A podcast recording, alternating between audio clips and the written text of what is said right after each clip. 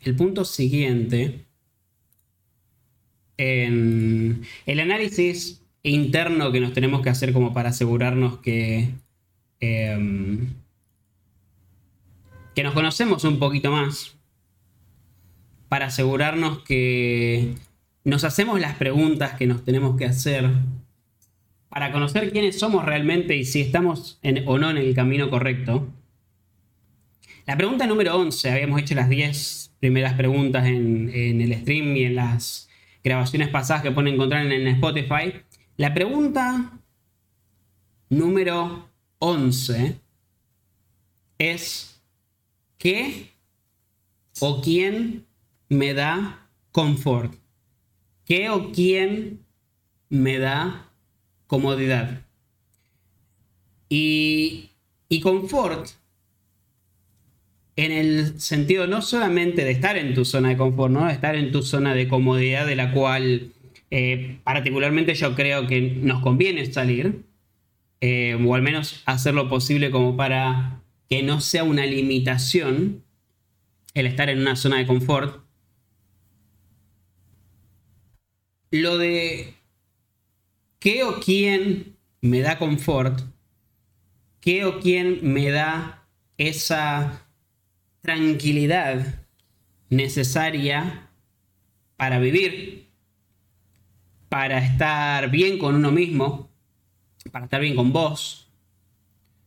Es importante para una persona saber qué o quién me da ese confort, porque nosotros no podemos vivir en la intranquilidad, nosotros no podemos vivir en la inseguridad, nosotros no podemos vivir constantemente pensando que las cosas que tenemos alrededor nuestro nos pueden salir mal y por ende, y por ende, nos pueden traer una situación problemática. Entonces, para con uno mismo, importa saber qué o quién te da confort, porque dentro de esa pregunta yo tengo que analizar si las condiciones en las que me encuentro, si las personas con las que estoy o la forma en la que me estoy manejando, o en los ambientes donde me estoy desarrollando, me traen o no la necesaria tranquilidad de saber que lo que estoy haciendo me tiene tranquilo es una de las cosas a saber para con uno mismo. ¿Qué y quién, ¿sí? De los que están alrededor mío, me trae confort, me trae tranquilidad, me trae comodidad. A nivel relaciones, también es una pregunta importante para hacerse. ¿Qué y quién me trae confort? Y voy a pasar a esto. Antes voy a saludar. Querido José, muchísimas gracias por estar acá. Yao, gracias por estar acá. Les mando un beso gigante a ambos. Estamos hablando de la regla número 11, la pregunta número 11 que tenés que hacerte para conocerte un poquito más. Y la pregunta número 11 habla de esto, de qué y quién me da confort. Y a nivel relaciones, amistades o pareja, es importante saber quién te da confort. O qué situación te da confort o no te da. Te da comodidad te da tranquilidad. Porque si vos estás con una persona que te hace sentir inseguro, si vos estás con una persona que te hace sentir insegura, que no te da lo mismo que vos das, si vos estás con una persona que te hace sentir incómodo, porque sentís que la pareja no es muy pareja, que digamos, en el sentido de equilibrada, si vos sentís que en las amistades en las que estás, vos no te podés mover libremente, si vos te sentís limitado por esas amistades, por esa pareja, si vos no te sentís seguro y tranquilo en esos vínculos, tenés que replantearte realmente si querés estar ahí. Yo sé que hay muchas personas que lo hacen por la inercia, yo sé que hay muchas personas que lo hacen por eh, comodidad, que lo hacen porque piensan que no merecen algo mejor. Pero no hay nada más alejado que eso. Y son incontables los casos de personas que terminaron relaciones que traían inseguridad, relaciones con alguien que te mienta, relaciones con alguien que la, enganchaste mandándole mensajes al exnovio eh, y te lo negó y después viste que era verdad, eh, relaciones con alguien que, no sé, que no te traiga seguridad porque tenga actitudes sospechosas, eh, porque sea controladora o controlador, que sea que te diga cómo vestirte, que te diga ese tipo de cosas. Si esas personas no te dan confort en el vínculo, hay gente que se queda porque la inercia lo lleva ahí o porque piensan que no merecen lo mejor. Y hay incontables casos de gente que te dice, qué bueno que salí de esto, ahora sí conocí a la persona con la que quiero estar. En los vínculos, muchas veces nos olvidamos de preguntar quién o qué me da confort. A nivel familiar también pasa. Muchas veces creemos que porque el vínculo es familiar, tiene que ser inalterable. Tiene que ser incondicional. Y no siempre es así. Conozco muchos casos de gente que dejó de eh, hablar con su familia, que se alejó de su familia, porque no le daban ese confort. Y a nivel laboral, preguntarse también qué o quién me da confort, venía de la mano con lo que hablamos de seguridad en el último punto, que era si nosotros estamos en un ambiente laboral donde hay gente que no nos dan tranquilidad, que no nos da comodidad, el típico jefe que habíamos hablado medio sorete que se la pasa diciéndote que te va a echar, un ambiente de acoso laboral, un ambiente incómodo laboral, generado por las distintas variables que se puedan hablar en el trabajo o en la facultad, si lo quieren pensar en la universidad, que haga incómodo estar ahí, es imposible que te desarrolles al 100%.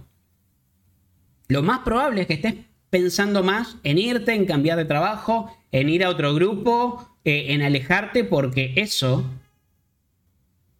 no te permite ser tu mejor versión. Si hay alguien o hay algo dentro de tu ambiente laboral o de estudio en la universidad que no te deja estar tranquila, que no te deja estar tranquilo, tenemos que obrar en pos de eso. Tenemos que identificar cuál es esa cosa que no nos da confort y obrar en base a eso. Porque no hay forma alguna que fuera del confort logres la felicidad primero y segundo, que logres ser tu mejor versión, que es lo que tenemos que apuntar en la vida. Es clave en todos los aspectos saber qué o quién me da confort. Y es clave preguntárselo, porque muchas veces vamos a mirar para atrás, vamos a volver a analizar dónde estamos y qué hacemos, y nos vamos a dar cuenta que no es el ambiente ideal. Josué me dice, yo siempre lo digo, mi mejor amiga es una persona con la que me siento al 100. Lógicamente a veces pasan cosas y no estamos tan en contacto, pero siempre hay confianza, cariño y atención. De muchas cosas en mi vida dudo, menos eh, de tenerla ella en mi vida. Yo me relaciono más con otras personas que con mi familia porque no me agrada que juzguen mis decisiones, la manera de vestir, etc. Entonces no tenemos intereses o cosas en común, me dice Josué. Está bien, yo realmente creo que los vínculos de la familia se deberían elegir tanto como las amistades. Y ahí eh, a mis viejos yo los vuelvo a elegir todos los días y a mis hermanas los vuelvo a elegir todos los días, la gran mayoría de mis hermanas, las que me han acompañado durante el COVID, las acompaño a todas, las quiero a todas. Tengo familiares, tengo hermanas que no me han escrito sabiendo que estaba en la cama, que no me podía mover. Estábamos en el mismo grupo de WhatsApp, no me pudieron mandar un mensaje preguntando cómo estaba, cómo me sentía, si necesitaba algo. Otras personas que yo elijo todos los días se pusieron a disposición. Mucha gente me dijo, Ale, te compro esto, te llevo esto, te acerco esto, lo otro. No pasa nada, chicos, le dije, yo me manejo. Y los elijo todos los días, a esos amigos, a esas hermanas que se ofrecieron, a mis viejos, a toda la gente que se preocupó, los elijo todos los días. Es un vínculo a elegir y seguir compartiendo. Pero no por ser familia, tenemos que pensar que esos vínculos son incondicionales. Yao me dice, es difícil en cuanto a laboral, ya que muchas veces conseguir otra cosa es difícil, tenés que solventar gastos, por eso muchas veces la gente aguanta esa toxicidad. Sí, estoy de acuerdo en que en nuestro país particularmente, por eso la vez pasada en el stream pasado decía también que no es tan simple como en otros países de decir no me gusta mi trabajo, renuncio. Como conozco muchos otros países donde las situaciones laborales son muchísimo más cómodas para el empleado, pero sí, si vos te sentís que estás lejos del confort, tiene que ser un aviso para que no tengas miedo de seguir mandando currículum, para que no te sientas que debes algo ahí, para que no te sientas que es algo que puedes aguantar durante muchos años. En el momento en que estás incómodo en el ambiente laboral donde trabajas, te tiene que abrir las puertas a, tu cabeza, ¿no? A salir y buscar en otro lado. Salir y buscar, si tenés la posibilidad de cambiarte de equipo interno, mucho mejor. Pero si tenés que ir a otra empresa, hay un montón de empresas, incluyendo en la que trabajo yo, que tienen como principal virtud en la cultura el enfocarse en el bienestar del empleado. Y no se jode ahí.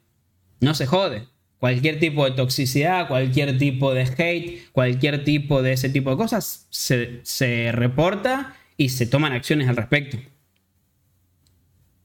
Es así. Pero en otros países quizás sí, si no me da confort, puedo renunciar y, tomarme unos días para conseguir otra cosa sabiendo que en días lo voy a conseguir. Quizás en nuestro país nos tiene al menos que abrir la cabeza a nuevas posibilidades. Quizás la pregunta, ¿qué o quién me da confort? Es la pregunta que nos termina equilibrando, eh, desequilibrando la balanza para buscar una nueva oportunidad. La pregunta número 12 que tenemos que hacer para conocernos mejor es, si no tuviera, eh, si no tuviera miedo, haría tal cosa. Si no tuviera miedo, haría tal cosa. Y en miedo me refiero a todo tipo de limitaciones que pueda venir por eso. Hay gente que quizás no hace ciertas acciones por eh, miedo a las consecuencias monetarias. Hay gente que no hace las cosas por miedo a eh, lo que pueda llegar a ocurrir a las consecuencias que pueda tener eh, eh, en, los círculos alrededor de uno, en los vínculos, en el trabajo mismo también. En el trabajo mismo, voy a poner algunos ejemplos del trabajo cuando hablemos de eso. Pero a nivel personal, si yo no tuviera miedo, haría tal cosa. Es una buena pregunta para hacerte, para ver qué cosas dentro de tus posibilidades estás frenando a hacer? ¿Cuáles son las cosas que vos, como ser humano, estarías interesado a lograr? ¿Estarías interesado de accionar? Y el miedo te frena. Y quiero que miremos miedo en el punto de vista más amplio posible. No me refiero a miedo a los extraterrestres, por ejemplo, entonces por eso no voy al Uritorco. No, no hablo de, del miedo en sí como miedo a las arañas, entonces por eso no me meto a un lugar lleno de insectos. No, no me refiero a ese tipo de miedo particular. Me refiero al bloqueo generado por una inseguridad que nos frena de vivir la vida. Y la vida, y creo que lo notamos más que nada ahora, es mucho más corta de lo que pensamos. La vida puede terminarse en cualquier momento. me parecía escuchar tiros. no sé si eran fuego artificial o tiro o qué, pero salieron un par de vecinos. La vida puede terminar en cualquier momento, le hace el caso del COVID, léase accidentes de tránsito, léase alguna bala perdida. Yo siempre les digo, abro el diario de Rosario y, y siempre en la tapa está un asesinato, eso sí. Y siendo que la vida es corta, siendo que la vida es corta, estos bloqueos que nos autoimponemos no nos permiten, no nos dejan lograr muchas de las cosas que tenemos en mente, muchas de las cosas que queremos hacer de nuestra vida. Pensemos el miedo como el bloqueo, no lo pensemos como el miedo literal. Por ejemplo, yo tengo la posibilidad, tengo la posibilidad, y no lo estoy haciendo, de agarrar mi computadora e irme a trabajar allá, agarrarme la compu e irme a streamear allá también, e irme a algún lugar de las sierras de Córdoba irme a Mendoza, ir a streamear unas semanas de Cava. Tengo familiares, tengo en, Cava, ¿no? En Buenos Aires. Tengo familiares, tengo gente que estoy 100% seguro que me abriría la puerta. Estoy eh, lleno de amigos. Eh, no hay un impedimento, más allá de que no tuviera amigos que me abran la puerta, tengo la posibilidad de pagar algún Airbnb, de pagar un hotel. Y es una experiencia distinta que podríamos tener en la vida. Es algo que me gustaría hacer. Y hay mucha gente que, que puedo ir a conocer allá. Y no lo hago. Uno puede decir, no, bueno, pero quizás puede ser mucha plata y te frena eso. O no, quizás, no sé, nadie me va a querer venir a ver ahora. Pasaron tantos tiempos de que dejé de streamear que hay un montón de gente que se borró. Desde que dejé de streamear hay un montón de gente que antes, sí, cuando vengas nos vemos, vamos a hacer esto y amor eterno y que esto que el otro. Y después cuando termina pasando el tiempo, no es tan así. Cuando dejas de streamear ya no es tan así. Entonces, uno puede tener esas dudas y en esas dudas, en esos miedos, termina perdiéndose experiencias hermosas, grandes experiencias. Siendo alguno que puede ser un poquito más específico del miedo, tirarse de paracaídas. Yo creo que tirarse de paracaídas es una de las cosas que más quiero hacer en mi vida y lo puedo pagar y hay lugares acá para hacerlo en Rosario y es una experiencia de la puta madre. Conozco gente que lo hizo y debe ser increíble. Amo el cielo, amo, amo volar. Eh, debe ser lo más maravilloso que puedes hacer si amas el cielo, la sensación esa, la adrenalina que debes sentir cuando saltás de un avión. Increíble. Tengo todas las condiciones para hacerlo y aún así no lo hago. Entonces yo tengo que pensar, si no tuviera miedo, me tiraría de paracaídas, ¿verdad? La pregunta es, ¿a qué le tengo miedo? ¿Qué es lo que me frena de eso? ¿Qué es lo que me frena de tomar esa decisión? ¿Cuáles son esos bloqueos? ¿Y cómo hicieron otras personas para superarlos? Porque dudo mucho que sean miedos los que tenés que nadie más haya tenido. Dentro de esos miedos tenemos que entender si son cosas específicas o no. Por ejemplo, a mí me gustan los leones. Tengo miedo de meterme en la jaula de los leones porque me van a cagar comiendo. Listo, ahí tenés que pensarlo. Bueno, buenísimo con los leones, genial. comprate un peluche y acariciar el peluche, pero es muy difícil que acaricies un león. Eso es sentido común, está bien que lo pienses. O alguien que diga, si no tuviera miedo, eh, lo, voy a hablar en lo laboral, pero dejaría mi trabajo y me dedicaría a streamear. Bueno, está bien que lo pienses así, porque la realidad es que dejar un trabajo y ponerse a streamear es como dejar un trabajo y ponerse a emprender así de la mañana a la noche. De la noche a la mañana. Y hay que tener mucho cuidado con eso. Hay que tener mucho cuidado con dejar una fuente viable de ingresos fija que vos recibís todos los días con aportes por el hecho de mandarte a emprender, por el hecho de mandarte a... No digo que no se puede hacer y no quiero frenar a nadie que sueñe con eso. Simplemente va a haber momentos donde se pueda tomar esa decisión y va a haber otros momentos. Quizás es más fácil si tenés cierta estabilidad económica viniendo porque no sé, vivas con tus viejos todavía, porque mm, tengas algún otro ingreso quizás que te esté dando una mano, entonces tu alquiler no dependa de eso. Pero en este miedo, no es solamente, no tengo miedo, lo voy a hacer, sino analizar ese miedo y ver y tomar en cuenta si ese miedo válido nos tiene o no que frenar.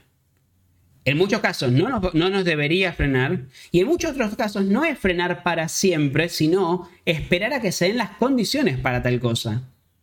Por ejemplo, yo me quiero tirar de paracaídas, pero está lloviendo torrencialmente, hay una tormenta eléctrica, me da miedo, voy a frenar y lo voy a hacer un día que salga el sol. En ese miedo personal yo tengo que analizar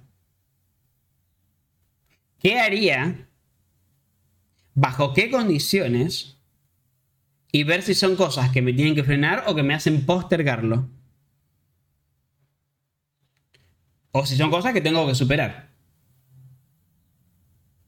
En los vínculos, en las relaciones, preguntar si no tendría miedo, haría tal cosa, entra en la parte de lo que es la honestidad con la pareja.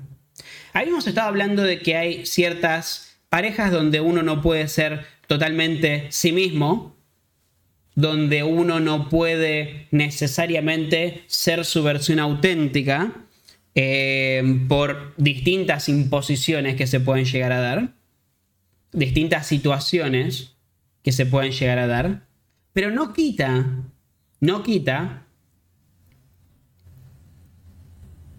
que en realidad estamos dejando de ser nosotros. Estamos dejando de ser nosotros. Yo he tenido relaciones donde yo he sido menos yo por tratar de que la otra persona se sienta más segura, se sienta más tranquila, eh, se sienta más protegida, contenida, eh, menos preocupada por el entorno que se pueda llegar a dar. Y yo creo que eso ha sido error mío por tener miedo a las consecuencias, ¿verdad? Ya sea que las consecuencias, no tanto si la consecuencia sea una separación, porque las separaciones son ultra normales, las entiendo, he tenido miles de relaciones en mi vida y miles de vínculos, amistades también en mi vida que he cortado, que he terminado y no me ha temblado la mano. No me tiembla la mano para eso. Pero sí me daría miedo a mí en esas relaciones generarle a alguien una inseguridad o provocarle a alguien una inseguridad que sea resultado de que yo haya sido mi yo más auténtico. Entonces, si no tuviera miedo, ¿qué haría en mi relación? Si no tuviera miedo, quizás yo hubiera sido más auténtico, hubiera sido más yo, hubiera sido más Alejandro.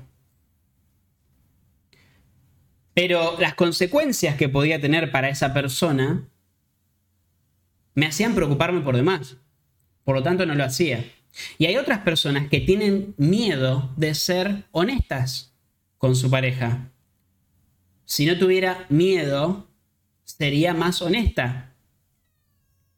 Pero en esa falta de honestidad, quizás ellas no le puedan decir, no sé, estuve con otra persona, o no me gusta que hagas esto, o esto me parece que es una actitud tóxica, o esto me parece que es una... Quizás por el miedo, entre comillas, de que se termine la relación, por el miedo de pensar que se pueda quedar sola, por el miedo de pensar que pueda tener una represalia, eso. Entonces en esas relaciones nos tenemos que preguntar, el si yo no tuviera miedo, ¿qué haría?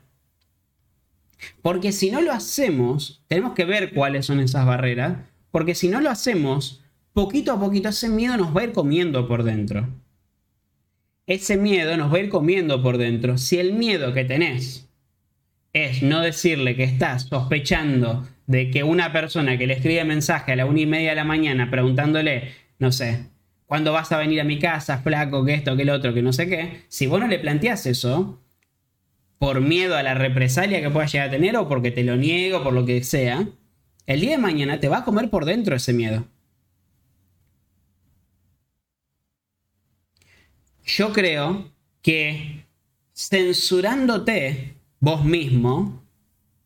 ¿Qué pasa, hijo? Anda.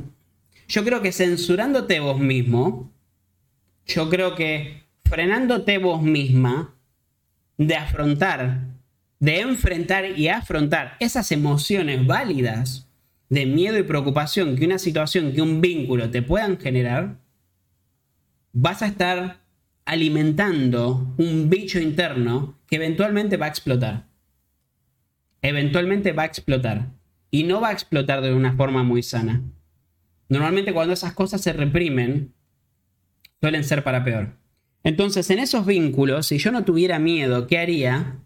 Es una pregunta importante para ser honesto con tu pareja y honesta con tu pareja y con vos mismo también. Y con tus amigos. Y a nivel laboral, la pregunta si no tuvieras miedo haría tal cosa. A mí me pasó en lo laboral. A mí me pasó que tengo muy buen trabajo en este momento. Trabajo por una excelente empresa. Eh, lejos, la mejor empresa en la que he trabajado en mi vida y he trabajado en muchas empresas en mi vida. Eh, con las excelentes condiciones que me han planteado. Exactamente todo lo que necesito. Pero antes de trabajar acá, yo siempre conté, trabajaba en un ambiente, en una empresa, en una pymes, en un laboratorio muy conocido acá en Rosario. Y una de las cosas que analizaba era que no estaba del todo cómodo ahí, no tenía muchas posibilidades de explotar mis, eh, las que yo al menos consideraba virtudes. Y cuando tuve la oportunidad de venir a trabajar a donde estoy. Tenía un año y medio de antigüedad ya en esa empresa, en la Prime. Y cuando tengo la oferta de venir a trabajar acá, a donde estoy, a donde estoy trabajando, por un error, cuando tengo la entrevista, me dan mal la plata que iba a cobrar. Y era lo mismo que estaba en la empresa, que estaba cobrando en la empresa donde ya estaba trabajando. Me lo dicen por error en la entrevista. Me dicen, ah, vas a cobrar tanto. Y me dijeron que estaba mal. No, ahí te saludo, mira, ahí te saludo. Termino este punto y, los leo. Entonces me, me plantean erróneamente que lo que iba a cobrar era lo mismo que estaba cobrando en la empresa donde estaba trabajando en ese momento.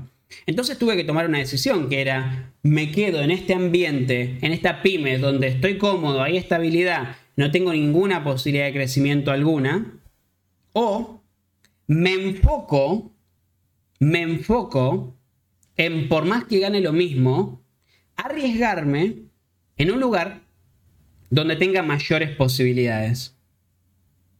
Y cuando se me plantea esta situación, mi mamá, tengo una conversación con mi vieja, mi mamá me dice, no te arriesgues, no te arriesgues, no lo hagas, no lo hagas, no lo hagas. Ella, desde su miedo de que yo me quede sin trabajo, sin ingresos, sin lo que sea, mi vieja me dijo, si es por la misma plata, quédate, al pedo te vas a arriesgar. Y yo decidí no escucharla y, y, y, mm, conquisté ese miedo, lo sobrepasé, no dejé que ese miedo de lo monetario versus la inestabilidad de pasar un nuevo trabajo y una nueva industria me vaya a frenar. Y todo lo que ocurrió posteriormente es historia. Seis meses después de eso eh, me habían ascendido, me estaba yendo gratis a Irlanda, al donde me fui cuatro veces en mi vida, dos veces gratis a Estados Unidos, a República Checa, a Austria, estuve por todos lados gracias a este trabajo. Y si ese miedo me hubiera frenado a mí en lo laboral,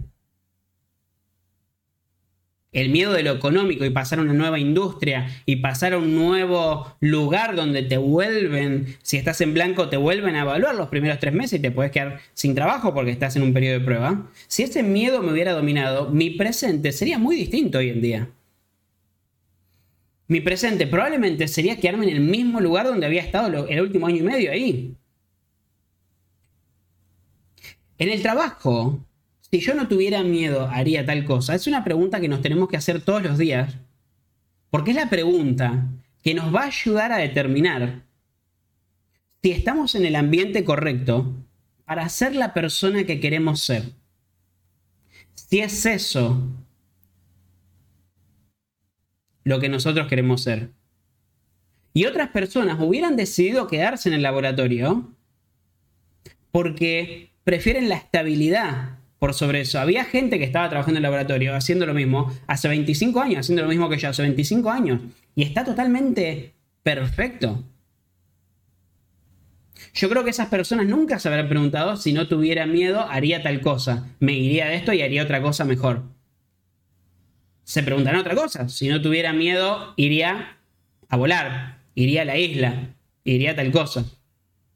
Creo que esas personas lo que el miedo no las paralizará de buscar otra cosa, sino de buscar otros aspectos en su vida. A mí me hubiera paralizado de cambiarme de empresa. Entonces, no tengan miedo. Si están en un ambiente que se puede mejorar, si están en un ambiente que no los deja estar a su 100%, no tengan miedo para nada en buscar alternativas. De la misma forma que el gran quemero, sé que está acá en el chat, laburo independiente. Tengo muchos, muchos amigos que se hincharon los huevos de trabajar en relación de dependencia y de la cantidad de inútiles a la que han tenido que reportar, la cantidad de gente que no tenía ni idea cómo manejarse y estaba en puestos jerárquicos, que se mandaron a trabajar solos e hicieron laburo de puta madre hicieron laburo de puta madre, laburando independiente, trabajar freelance. Hay mucha gente que se hinchó de trabajar en relación de dependencia y decidió irse por su cuenta y le va muy bien por su cuenta. El miedo no lo frenó. ¿Te genera una incertidumbre? Obviamente. Obviamente, pasar de trabajar en relación de dependencia a, a depender de vos, a que es muy difícil que te tomes ciertas vacaciones, es complicado. Es un miedo muy jodido de conquistar pero se puede. Entonces pregúntate a vos misma, a vos mismo, si no tuvieras miedo, haría tal cosa. ¿Qué es esa cosa que harías? ¿Y ese miedo es un bloqueo o es algo que tenés que conquistar? ¿O es algo que vas a hacer según las condiciones? ¿Es realmente algo que te frena? Es una gran pregunta para conocerse un poquito más. Lo voy a leer a Josué que me dice, si no tuviera miedo, me hubiera mudado ya a otro sitio para estar más cerca de mi amiga, para tener más oportunidades de trabajo, etc. Bien, ese miedo que vos tenés, Josué, que te decís para mudarte a otro lado, ¿es miedo en cuanto a lo económico? ¿Es miedo en cuanto a la incertidumbre de irte a otro lado? Eh, en qué es en sí, amigo. Muchas gracias, Lucho. Buen provecho eh, cuando empieces a cocinar y gracias por el lurk. Yao, gracias por el lurk. Quemero me dice quién nos quita lo bailado. A mí se me pudrió con la toxi porque una amiga me mandó un mensaje preguntando qué hacía con, por eso y me quedé soltero. Capaz el solo está grabado. No, no está grabado, amigo. Te estoy leyendo. Vamos, mi querido Quemero. Mucha energía para este domingo. Justo estábamos hablando de trabajadores independientes y sé que vos sos un gran trabajador, amigo. Gracias por estar acá. Yo estoy donde estoy por crecer en mi profesión. Si no, no tendría una profesión diferente. Dice Quemero, exacto. Lo primero, al principio dice te cuesta eh, llegar a un lugar cuando estás trabajando por tu cuenta, pero a medida que vas creciendo notas la diferencia. ¿Qué cambios notaste con el paso del tiempo, Quemero? Muchas gracias, Calici, por estar acá. Un beso gigante para vos, amiga. Gracias por venir. Vamos a la siguiente pregunta. Una pregunta que no sé si muchos de ustedes se hacen. La pregunta número 13. Eh, la pregunta número 13 para conocerte mejor. La vamos a analizar a nivel personal primero. Bueno, un poquito de agua.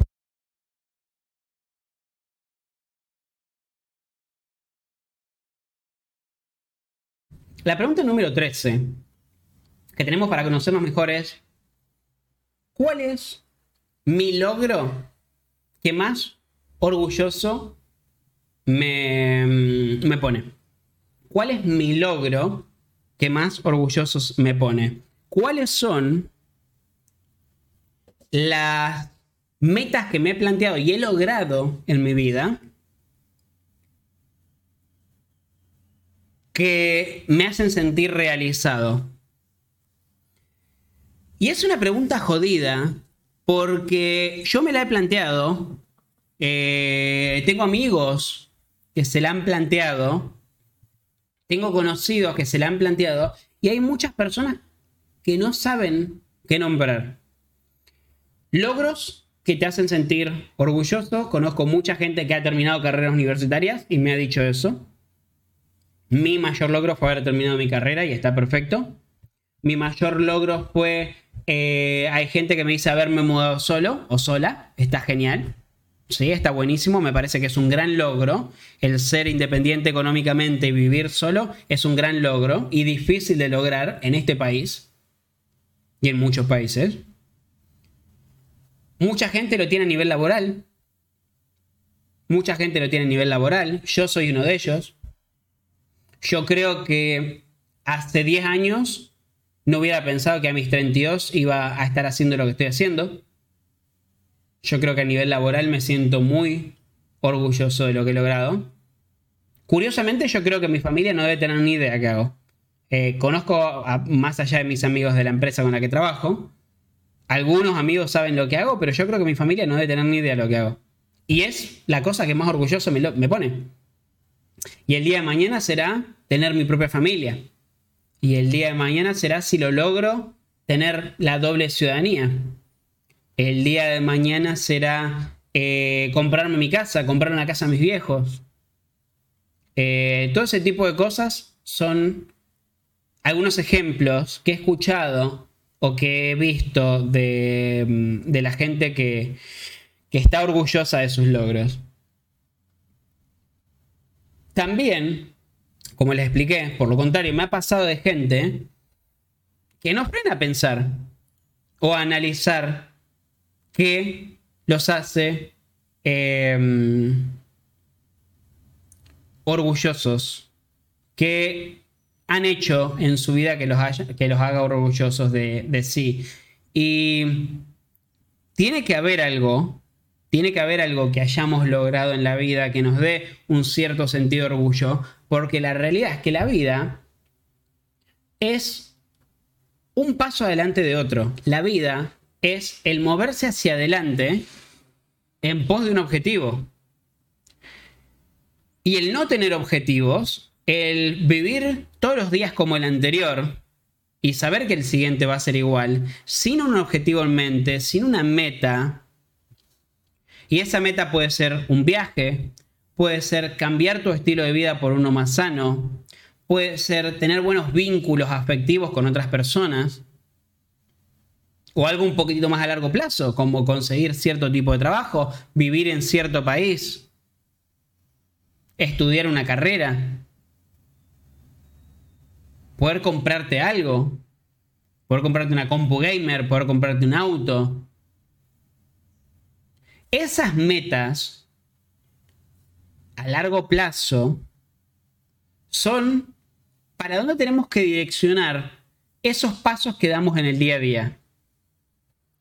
Si nosotros vivimos sin esas metas, vamos a vivir sin los logros. Y si no tenemos esos logros, la vida va a ser algo insípido, la vida va a ser algo carente de emociones. Y en mi opinión, no digo que sea así, pero al menos en mi opinión es así. No sé si es forma de vivir la vida. A mí dame una vida picante, a mí dame una vida movida, valga la redundancia, más que algo insípido, yo quiero que mi vida sea curry, no quiero que sea arroz blanco sin salar. ¿Cuál es mi logro que más me pone orgulloso? Es la pregunta que nos tenemos que hacer para conocernos mejor de lo que hemos logrado y estar contentos de lo que hemos logrado, que no muchas personas pueden hacer o han logrado, ¿no? O sea, muchas personas quizás lo puedan hacer, pero no muchas personas lo han logrado. ¿Cómo terminar una carrera universitaria? Yo no lo hice.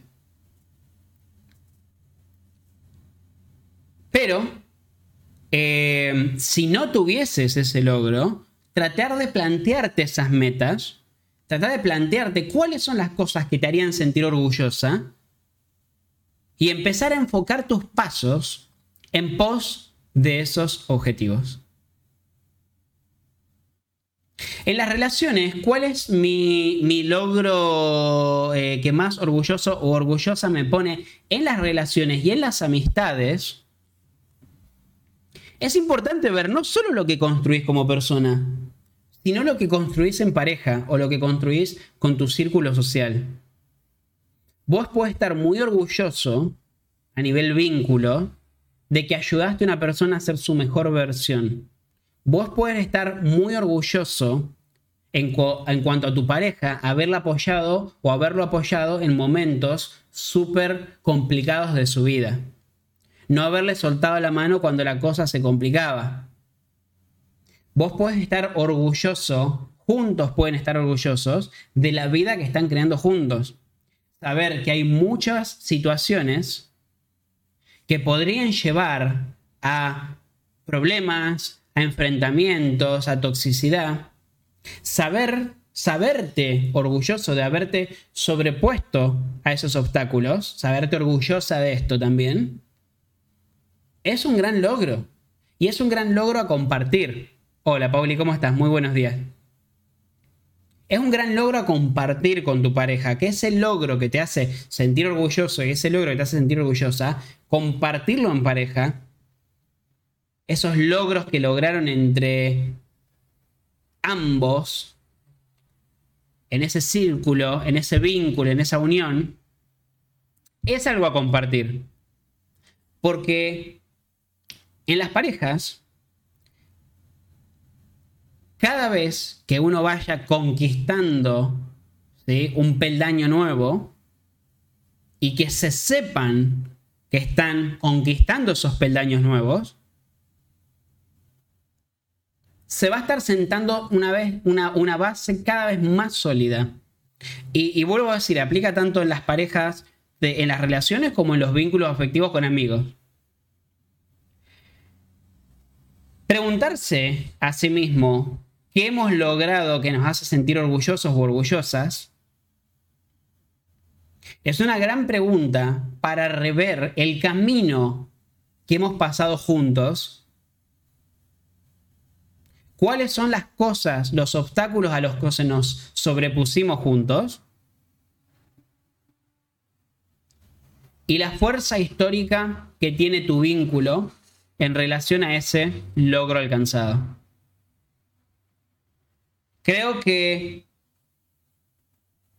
internamente lo sabemos, pero quizás me ha pasado en el pasado, al menos a mí, que haya estos, estos logros quizás no se han compartido del todo. Eh, estas, estas cosas que han alcanzado juntos quizás no han tenido la misma fuerza para uno y otro. Y en eso es donde importa que la comunicación esté bien aceitada.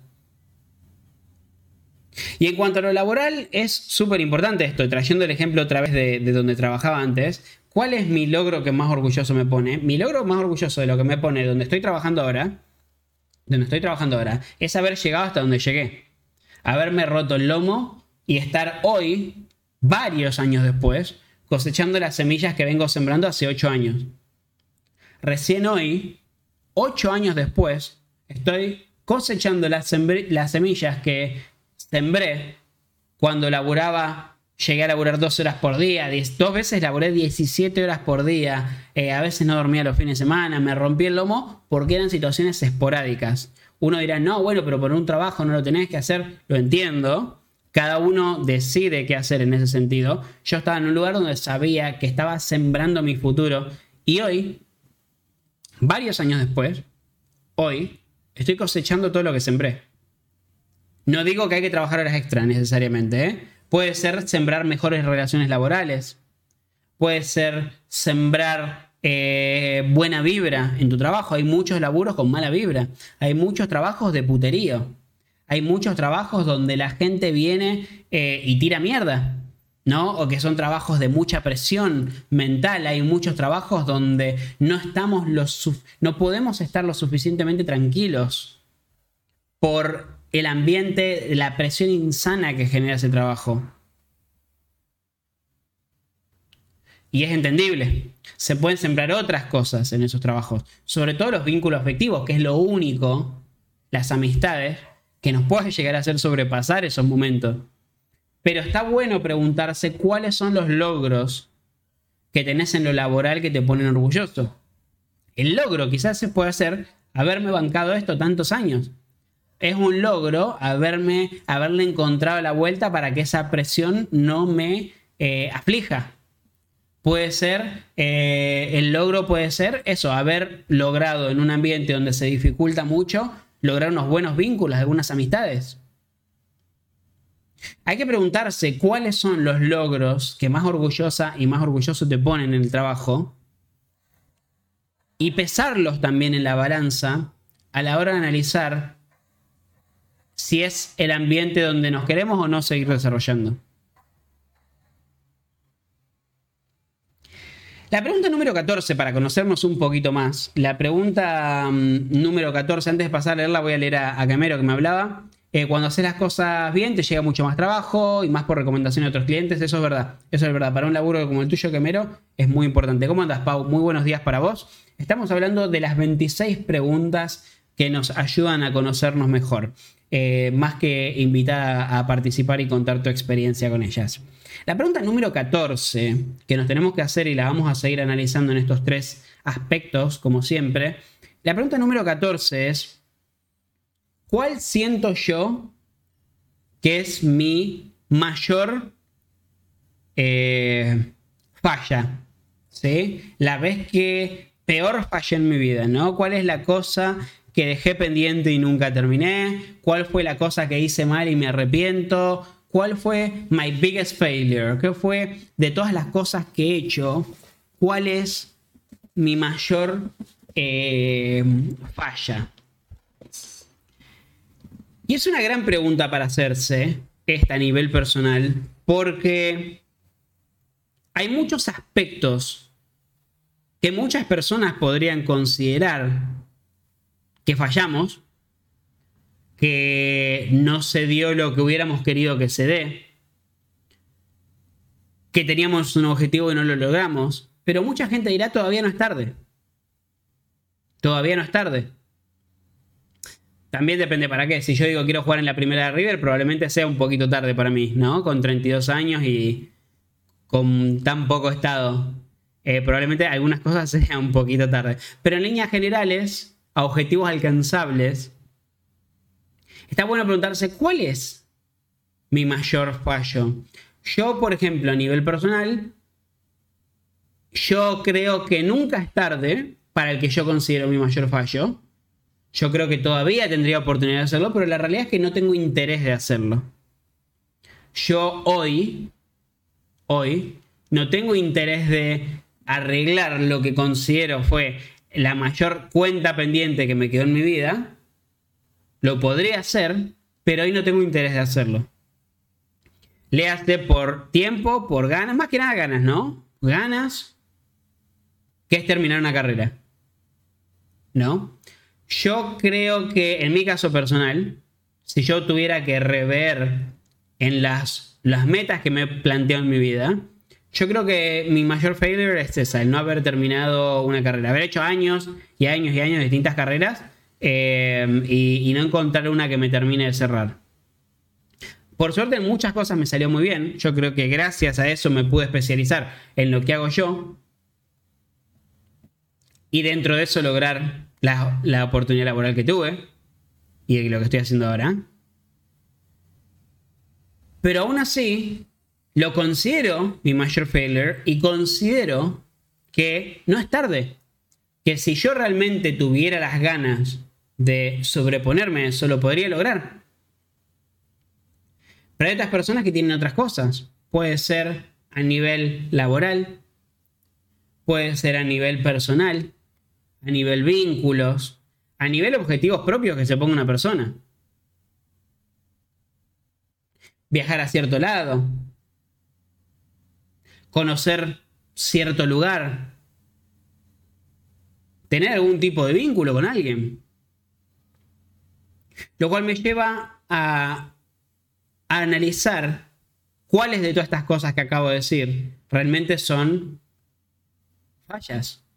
Sabiendo que, salvo que una persona ya no esté viva y que sea un vínculo con esa persona, hay muchas cosas que aún podemos recomponer. Hay un lugar que querías visitar y no pudiste, vas a tener otra oportunidad. Si te enfocas y obras en eso. Si es un vínculo que se rompió, quizás lo puedas recuperar de una u otra forma. Si son oportunidades laborales, pueden llegar otras oportunidades laborales. Entonces, ¿hasta dónde una falla o la falla más grande que hemos tenido en nuestra vida es algo que no podemos solucionar? ¿Y hasta dónde son cosas que simplemente no necesitan mayor concentración y mayor inversión de esfuerzo en eso? A nivel vínculos, ¿cuál es mi mayor falla? Son cosas que también en teoría podríamos solucionar. En teoría. ¿A qué me refiero con esto? Tu mayor falla puede ser haberte comportado de una forma en un vínculo emocional, ya sea en una pareja o en una amistad, de una forma que con el diario del lunes no te hubiera gustado comportarte ver para atrás y decir, uy, la verdad que no le debería haber hecho esto, no le debería haber dicho esto, no debería haber pensado que esto era lo correcto, es una buena, es un buen análisis para hacer en un post-mortem, después de que una relación termina. En los vínculos, no siempre hacemos, por más que pensemos que estamos haciendo lo correcto, no siempre obramos de la forma correcta, no siempre en el momento, en el calor del momento, no siempre sabemos si lo que estamos haciendo está bien. No siempre sabemos si lo que estamos haciendo es lo correcto. Entonces, preguntarse si en un vínculo lo que hice estuvo bien o fue una falla, es una gran pregunta para hacerte cuando, eh, quizás no cuando una relación termine, ¿no? Lo puedes hacer en el durante pero si una relación terminó por algo que pasó de tu parte, está bueno preguntarse qué hice yo, que me arrepiento, qué hice yo que fue una falla, qué hice yo que estuvo mal, porque tenemos que aprender de los errores que cometemos en las relaciones, en las amistades, para no volver a cometerlos, para no volver a afectar a nuestros próximos vínculos con las fallas que cometimos en relaciones pasadas. Es innumerable la cantidad de amistades que yo les he cortado el mambo. Es dicho, listo, chau, desaparecí y desaparecí. Pasaban cosas en las amistades que no me gustaban, que no me hacían sentir cómodo, que no me hacían sentir contento, y pasaba la guadaña. No había una charla previa donde yo le diga, mira, esto que estás haciendo a mí no me gusta, sino que directamente pasaba la guadaña y chau, nunca más. Eso es una falla mía. Eso es una falla mía de cómo afrontar una relación en la que no estás contento. Y hay un montón de instancias antes de terminar una amistad. Y si no las hubiera analizado así, probablemente seguiría cometiendo el mismo error. Y en cuanto a lo laboral también pasa, en lo laboral también pasa haber cometido errores que puede ser no haberse animado a otra oportunidad laboral, puede ser haber em, cometido errores en la forma de manejarte ahí adentro. Uno de los grandes errores que yo cometí en la empresa en la que estoy trabajando ahora es que siempre minimicé la importancia de la política. Y tuve que tener una situación muy brava a nivel laboral relacionada a la política empresarial para entender lo importante que era comportarse diplomáticamente. Pero probablemente de no haberlo agarrado a tiempo o que las circunstancias no me hubieran ayudado, porque la verdad es que las circunstancias me ayudaron, yo hoy no sé dónde estaría. Realmente no sé dónde estaría. Y yo creo que fue una de las mayores fallas que he tenido. Y aprendí de eso. Lo importante es volver atrás y aprender de esas fallas. Porque las fallas, y quiero decir todo esto que he dicho, lo digo entre comillas, las fallas son solo fallas o son solo eh, decepciones o son solo pérdida de tiempo si no aprendemos de ellas. Fallar errar es humano. Es parte del proceso y si aprendemos de ello, esa falla, el errar, se convierte en experiencia. Tenemos que aprender de las fallas. Tenemos que entender en qué hemos errado y es la única forma de crecer como personas para lograr nuestro cometido. Muchísimas gracias, Agüita, por estar acá. Te mando un beso gigante. Bienvenido. Un beso inmenso para vos, Agüita barra baja de barra baja Pineapple. Gracias por estar acá. Hola, Luleta querida, panita hermosa, preciosa. Te mando un beso inmenso. Gracias por estar acá. La pregunta número 15 que nos tenemos que hacer para conocernos mejor es, ¿soy una persona nocturna o soy una persona que le gusta madrugar? En este momento estoy terminando de leer el libro ¿Por qué dormimos? Es un libro de Matthew Walker, es un, científico del sueño, es un doctor del sueño, perdón, eh, en el que habla de la importancia de dormir 8 horas, te dice que es un mito la gente que te dice, no, con 5 horas me alcanza, con 6 horas me alcanza, te cuenta todas las cosas que la privación de sueño, todos los efectos que la privación de sueño tiene en tu vida. Cómo te afecta la salud, cómo te afecta la productividad, cómo te afecta la energía, cómo te afecta el físico, cómo te afecta a eh, todo, todo, todo, todo. Está muy bueno ese libro. Y una de las cosas, una de las cosas que dice el libro es, la gente cree, la gente cree que todas las personas en realidad podrían ser madrugadoras o todas las personas podrían ser nocturnas y no es así. No es así. Y atención con esto, porque explican que hay desde cosas genéticas, ¿sí? Hasta cosas, em, o sea, cosas grabadas en tu ADN que determinen si sos más nocturno que madrugador. Vos te podés acostumbrar. Pero la realidad es que vos sabés más que nadie, y comentame ahí en el chat del stream, vos sabés más que nadie si vos sos más una criatura nocturna o una persona madrugadora. Las personas que son criaturas nocturnas disfrutan mucho a la noche, son productivos a la noche, estudian a la noche, les gusta trabajar de noche, les gusta streamear de noche, les gusta hacer ejercicio de noche. Hay gente que de noche se siente mucho más activa que levantándose de mañana sintiéndose re zombie, recansado, que el cerebro todavía no le hace sinapsis, no hay, no, no, las neuronas no se conectan, entonces la primera hora y media no se le puede hablar porque está de mal humor. Y por otra parte, no es de otro mundo que hay gente que se levanta con toda la pila a las 7 de la mañana, a las 8 de la mañana ya está arriba, ya desayunado, está lista para salir a hacer ejercicio, y a las 9, 10 de la noche se van a dormir y se van a dormir. La realidad es que hay gente que a las 10 de la noche se tiene que poner una serie en Netflix porque no se puede fucking dormir. Y hay gente que a las 10 de la noche ya cierra los ojos y se duerme. Entonces, la pregunta número 15 es, ¿soy una persona nocturna o soy una persona madrugadora? ¿A qué me sirve eso a mí a nivel personal? Primero en principal, primero en principal, que vos tenés que identificar cuáles de esos dos normalmente preferís y ver qué tanto te puede afectar el otro para tus quehaceres eh, y tus responsabilidades diarias. Y ahí los saludo a todos, ahí los saludo a todos en el chat, ya terminó. A nivel personal, yo lo tengo que tener en cuenta a nivel laboral, ¿sí? Si los horarios de este trabajo me permiten acostumbrarme y, trabajar al 100% y dar lo mejor de mí.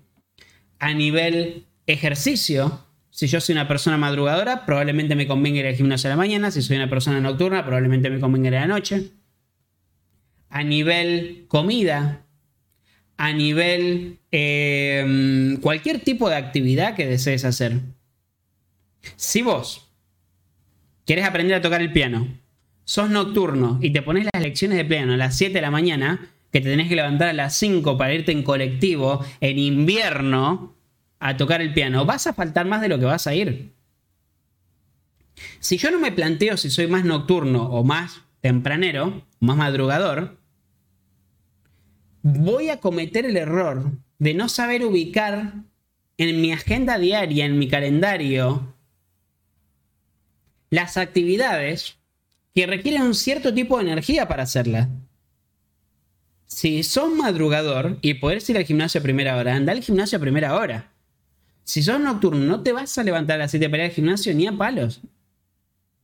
Entonces, conózcanse un poquito más y sepan en qué slot de horarios, en qué espacio de horarios ponerse las actividades que ustedes requieren, o ustedes quieren hacer, perdón, y que requieren la productividad y la energía necesaria para hacerlo. Si yo sé que me cuesta muchísimo madrugar, muchísimo madrugar, no me voy a poner clases en la universidad a las 7 de la mañana porque voy a faltar a la mayoría, sobre todo en invierno. Si yo sé que me encanta la noche, que me encanta la noche, voy a tratar de ubicarlas tipo 3 de la tarde, porque si me pongo clases a las 8 de la noche, los viernes a las 8 de la noche todos mis amigos van a salir a tomar cerveza y yo voy a querer faltar a la clase por eso. Vayan acomodando los aspectos de su vida en relación al horario. Y a nivel relación también es muy importante. A nivel relación es muy importante que sepamos si somos nocturnos o si somos madrugadores, porque puede haber una coincidencia, puede ser que las personas piensen lo mismo, puede ser que las personas en esa unión, vamos a hablar de pareja particularmente, puede ser que las personas en esa pareja tengan horarios similares, o puede ser que la verdad sean dos personas con una genética totalmente distinta que haga que uno sea más nocturno que el otro.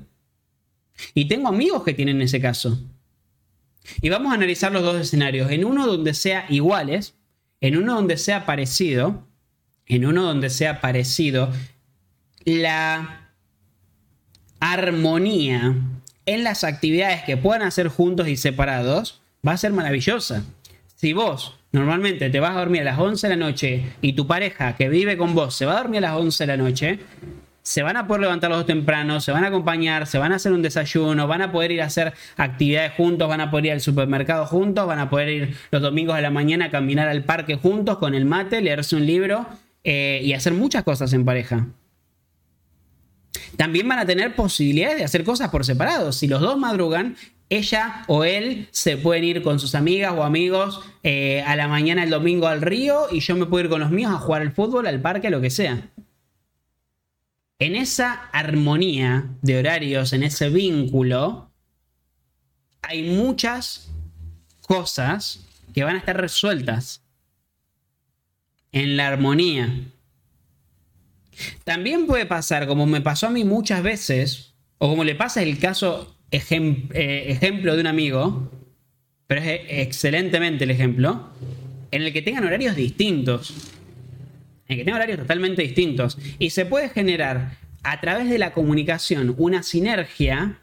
A través de la comunicación se puede lograr que ambas personas en el vínculo sean responsables por el otro y la otra persona. Y se puede generar todo lo contrario. Y voy a poner el caso de mi amigo. Yo tengo un amigo, Paco. Súper nocturno, súper nocturno, a veces se queda jugando hasta las 5 o 6 de la mañana. Se levanta a cualquier hora, a veces, a veces se queda durmiendo un poquito más, a veces un poquito menos. La verdad que duerme eh, normalmente menos horas, no duerme 8 horas, pero a veces se duerme a las 4 o 5 de la mañana, se queda jugando. Hasta que se haga de día a veces. Y esos son los horarios de él.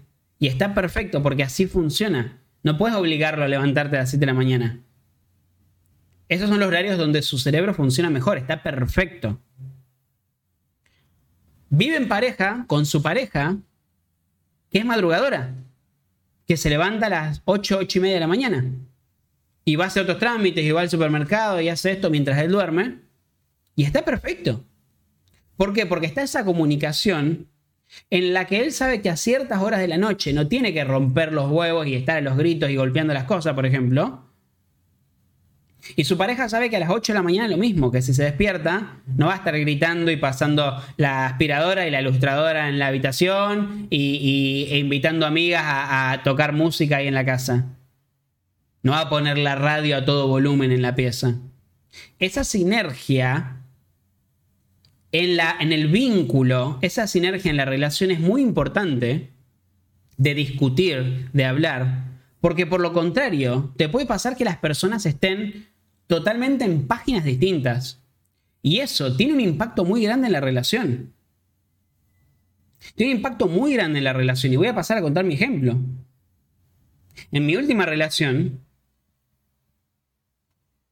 la persona con la que estaba, sobre todo en un principio, no tenía ningún tipo de reparo, no tenía ningún tipo de empatía ni tolerancia en eh, mis horarios. Cuando esa persona aún no trabajaba, ni, ni quería buscar trabajo, o sea, yo estaba manteniéndonos a los dos, tuve el problema de que a veces eran las 3 y media, 4 de la mañana, estas paredes son de papel, 4 de la mañana a veces, yo tenía reuniones a las 7 de la mañana con mis colegas de China, con mis colegas de República Checa, 7 de la mañana tenía reuniones a las 4 de la mañana y estaba gritando, gritando acá jugando al Valorant, gritando acá jugando al Counter, gritando acá jugando juegos de terror, pero gritando mal, mal, nivel los vecinos quejándose. Y eso era culpa de que no estuvo la comunicación, que no estuvo, al, no haber una empatía natural que diga, che, en tres horas se despierta por una reunión, mejor voy a dejar de romper los huevos, al menos dejo de gritar. También hubo una falta de mi parte de comunicación, de decir, necesito, por favor, que baje ese volumen. Necesito, por favor, dormir. Dormir porque realmente así no se puede dormir. Y así se dieron varias situaciones, se van dando varias situaciones que les digo, está perfecto que dos personas tengan horarios distintos, es súper sano que dos personas tengan dos horarios distintos, súper sano, pero tiene que haber comunicación. Si no hay comunicación, es muy difícil esperar que todas las personas sean igualmente empáticas para lidiar con problemáticas. Y en lo laboral también es bueno preguntarse si somos nocturnos o si somos madrugadores, sobre todo para el tipo de trabajo que tenemos. Como les dije, si yo tengo un trabajo que me obliga a levantarme a las 7 de la mañana y yo no soy madrugador y me voy a dormir todos los días a las 3, 4 de la mañana, probablemente llegue cansado, no sea productivo, no tenga energía, esté como zombie, me quede dormido, gaste un montón de plata en taxi porque llego tarde y en colectivo no llego, eh, esté de mal humor, por lo tanto eh, me lleve mal con mi jefe, me lleve mal con mis compañeros de trabajo, tengo un ambiente laboral de mierda. La realidad es que está buenísimo si podés conseguir trabajos en los que te puedas desarrollar en los horarios que tengas que desarrollar. Por ejemplo, mi amigo Paco, que les dije que es nocturno, siempre ha trabajado en horarios nocturnos de trabajo. Cuando trabajaba en relación de dependencia, también trabajaba en horarios nocturnos de trabajo. Y está genial. Para una persona que es muy, muy, muy madrugadora, le puede convenir un trabajo bien temprano en la mañana. Se pueden desarrollar mucho más así. Para una persona que es más nocturna, no le va a molestar para nada estar trabajando de noche. Porque total, va a salir de trabajar a las 12 de la noche, va a ir a la casa y puede jugar sin problemas al balón hasta las 5 de la mañana y no va a tener problemas. Esa es la pregunta número 15 para preguntarte. ¿Soy nocturno o soy más bien madrugador? Voy a aprovechar para saludar entre pregunta y pregunta. Los saludo a todos. Gracias, Luleta, por estar acá. Yo también te extraño un montón, amiga. Bienvenida. Hola, mi querido Goss. Un abrazo grande hasta Chile, hermano. Un beso gigante para vos. Los errores del presente son las victorias del futuro, me dice Goss. Estoy muy de acuerdo con lo que decís. Cuesta poner límites, I feel that bro, me dice Goss. Yo creo que más que límite, no lo pensemos como límite, pensémoslo como comunicación. Es el eh, la, comunicación fluida, no tanto el límite y el imponer, sino el, plantear una situación que puede llevar a determinar que una persona te entienda o no. También puede ser que sea una persona que carezca de elementos empáticos, que sea una persona que no haya sido criada para sentir empatía por otra persona y que no haya aprendido a sentir empatía con otra persona, como me pasó. Yo sentía que estaba enfrente de una persona que carecía de empatía. Por más que le planteabas la situación, ¿no te parece que quizás yo debería dormir un poquito mejor sabiendo que tengo una reunión en tres horas? No, te bajaba la cabeza diciendo, la verdad, tenés razón, flaco. La cagué. No debería haber gritado, no debería ponerme a jugar hasta ahora. En todo caso, me pongo a hacer otra cosa, pero no me voy a poner a jugar juegos de terror a las 3 de la mañana sabiendo que tengo una reunión en cuatro horas. Carecía de, de ese sentimiento, de esa emoción totalmente humana que es la empatía. Por eso yo no lo veo como una cuestión de límite. Yo creo que es una cuestión más de comunicación, porque la gran mayoría de las personas debería entender eh, cuando le está haciendo un mal a otra persona. Agüita me dice, yo en los últimos días he dormido de 12 a las 12 o a las 10 y me levanto 4 horas después y ya no puedo dormir aunque quiera. Hay que tener mucho cuidado con eso, Agüita. Yo estoy leyendo un libro que habla de la importancia de dormir y realmente te digo, los, tiene consecuencias muy bravas al corto y a largo plazo el dormir poco. Em, si realmente no estás pudiendo dormir, analizaría cuáles son los factores que no te dejan dormir y trataría de cambiarlos porque es, bravo. 100% tengo muchas más energías que de noche que de día, me dice Calici. Em, siempre me rindió estudiar de noche o de madrugada que de día. A mí me pasó. Yo todavía también fui más nocturno y cuando estudiaba, estudiaba de noche. Realmente me cambiaba estudiar de noche. Luleta me dice, yo tengo una contradicción con eso. Me encanta despertarme temprano, yo siempre me levanto pila y a la noche estoy igual. Con mucha energía, siempre y cuando esté descansada, a veces llego a trabajar, me siento y me muero. Paso un montón, paso un montón. Te, ah, está bueno que seas ambivalente en ese sentido, Luleta. ¿Tenés alguna preferencia igual? Eh, en vacaciones, por ejemplo, eh, si tuvieras que elegir, ¿tenés alguno para elegir? A veces uno no pone límites porque se siente muy zarpado con eso, pero nos damos cuenta que es necesario hacerlo, dice Lule. Bien, vamos a la pregunta 16. ¿Sí? Vamos a la pregunta 16. Aguántenme un cachito. Tengo un poquito de agua.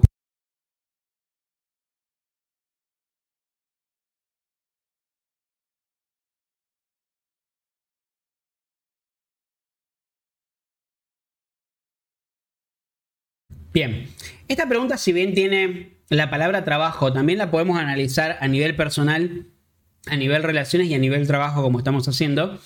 La pregunta número 16, para aquellos que no estén trabajando lo pueden pensar con la universidad también. La pregunta número 16 dice, ¿qué es lo que más o qué es lo que me gusta en realidad? ¿Qué es lo que me gusta de mi trabajo y qué me disgusta de mi trabajo?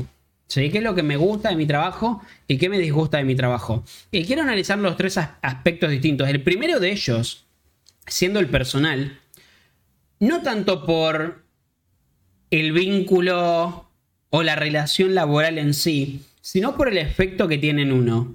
¿Cuáles son los aspectos de mi trabajo que a mí me gustan? ¿Cuáles son los aspectos de mi trabajo que a mí no me gustan?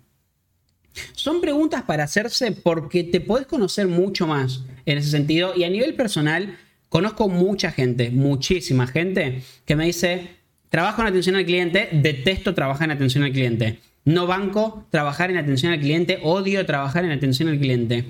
Y eso lo saben a través del trabajo. Y cuando preguntas por qué, es porque te dicen que son poco pacientes para trabajar en atención al cliente, te dicen que eh, no le gusta, no sé, eh, callarse las cosas. Cuando viste que en atención al cliente vos no le puedes decir, dale, forro, llévate una remera.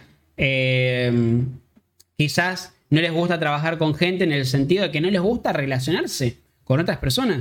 Quizás eh, no les gusta el hecho de, em, no sé, tener que, lidiar con, no sé, en un bar, en un bar que no te guste, eh, que seas, no sé, sos bartender y te molesta que eh, hombres y mujeres te vengan a tirar onda, ¿no? Que no te guste eso.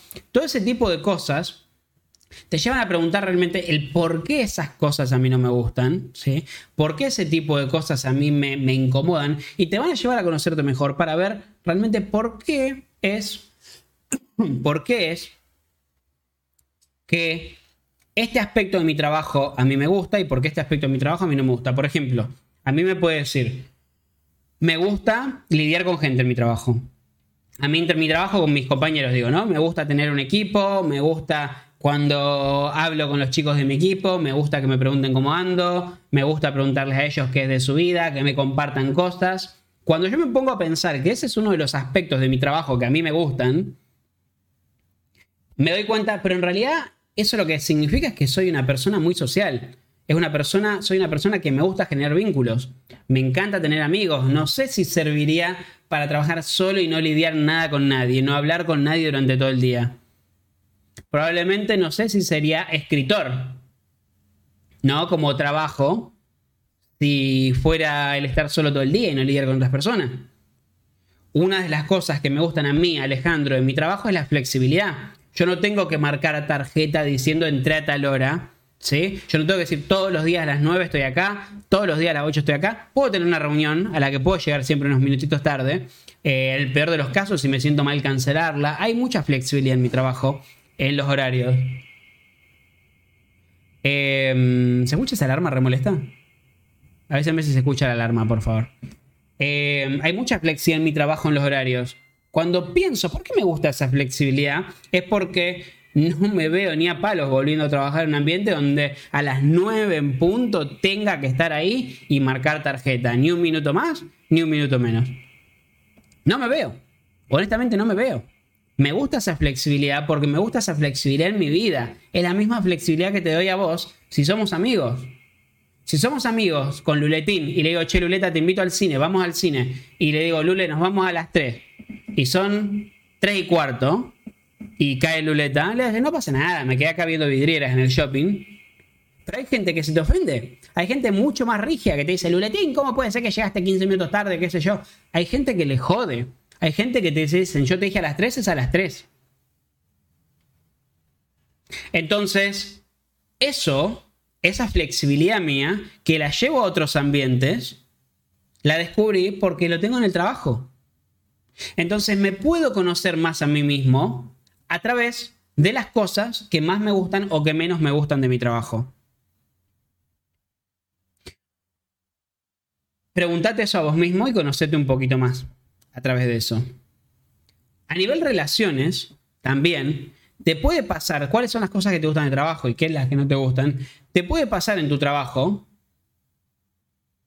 que una de las cosas que te guste sea lidiar, estar con tus compañeros, joder con tus compañeros y tus compañeras todo el tiempo, y salir a comer con tus compañeros y tus compañeras, eh, todo ese tipo de cosas, ¿sí? A nivel, a nivel laboral puede ser así. Como, oh no, la camaradería, me encanta, me encanta siempre nos juntamos. Pero te puede pasar en los vínculos, que es la segunda cosa a tener en cuenta. Te puede pasar en los vínculos que haya algún cortocircuito con esas cosas que vos más disfrutás. Hola, Lari. Te mando un beso gigante, ya mismo te leo. Ya terminó esto y lo, te leo con Luletín. Te puede pasar que haya un cortocircuito con tus vínculos en esas cosas. Y son decisiones que vamos a tener que tener en cuenta. ¿Cuáles son las cosas que más me gustan de mi trabajo? ¿Sí? Dame un cachito. Las cosas que más me gustan de mi trabajo es que, no sé, tengo flexibilidad y puedo salir a la noche a la hora que quiero. A veces salgo a las 12, 2 y media, 1 de la mañana y no hay problema. Puede ser que sea una cosa que disfruto, pero para mi vínculo afectivo, para con mi pareja, eso puede ser un problema. O vamos a un ejemplo muchísimo más explícito. Yo me puedo llevar bárbaro con mis colegas de trabajo y lo disfruto un montón, amigos y amigas que me dicen en la oficina. Y una de las cosas que yo disfruto y me encanta es que todos los días nos vamos de happy hour y todos los días quedamos del orto, remil borracho, todos los días me arrastro de vuelta a mi casa. Que si vos estás en un vínculo afectivo, quizás en un momento a tu pareja ya le empieza a hacer ruido eso. Entonces a tu pareja en un momento le puedes llegar a decir, che, todos los días tenés que quedar borracho, todos los días se tienen que juntar, todos los días. Son preguntas que te van a llegar, son preguntas que te pueden llegar, perdón, y que vamos a tener que analizar para ver cómo las afrontamos en la pareja. También las cosas que no nos gustan del trabajo, y en un plano un poquitito más positivo y más amable, pueda ver que las cosas que a mí no me gustan de mi trabajo, junto con mi vínculo afectivo, pueda compartir esa carga y me pueda ayudar, que me pueda dar el hombro, que me pueda dar el oído, que me pueda acompañar en ese mal rato. Yo le puedo decir, no, mirá, mi amor, estoy súper bajón hoy. ¿Por qué? Y porque hoy me tocó despedir a un chico del equipo. Hoy me tocó despedir a un chico del equipo. Son las cosas que yo reconozco que no me gustan de mi trabajo, que me ponen mal de mi trabajo, que compartiéndolo en ese vínculo con tu pareja, te puede ayudar a aliviar la carga, te puede escuchar, te puede ayudar a, a que esa mochila tan pesada no la lleves sola, no la lleves solo. Compartirle a tu pareja que estás hasta las pelotas con una deadline mi amor, vos sabes que estoy remil estresado porque estoy remil estresada porque tengo una deadline, tengo que entregar esta traducción sí o sí, eh, queda re poquito tiempo y creo que no llego, estoy hasta las pelotas, no comí nada en todo el día, no tomé agua en todo el día, qué sé yo. Una pareja empática te va a hacer algo de comer, te va a traer un vasito de agua y se va a sentar con vos. Te va a acompañar mientras estás haciendo eso. O te va a dejar en paz. Pero te va a traer esas cosas que vos no pudiste hacer. O va a hacer las compras que no pudiste hacer. O va a colgar la ropa que te olvidaste. O le va a comer al gato. Compartir con tu pareja las cosas buenas y las cargas que te gustan de tu trabajo pueden ser cosas muy positivas. O pueden ser algo que las termine de romper del todo. En líneas generales puede ser una cosa muy positiva. Está bueno preguntarse cuáles son las cosas acerca de mi trabajo y cuáles son las cosas que no me gustan de mi trabajo. En nivel vínculo también. Vas a aprender mucho de tu vínculo con eso. ¿Cómo andas, Liam? Un besito grande para Ailey. Bienvenido, amigo. Y a nivel laboral es la más fácil de todas. ¿Qué me gusta de mi trabajo y qué no me gusta? Simple. Voy a sacar cuáles son las cosas positivas, qué es lo que realmente disfruto, qué es lo que realmente me hace feliz y si es el ambiente donde yo quiero estar si a mí me llena mi trabajo, si a mí me llena mi trabajo, tengo muchas más posibilidades de ser feliz. Si mi trabajo me da las condiciones que yo requiero para desarrollarme a mí mismo y ser mejor persona, tengo muchas más posibilidades de lograrlo.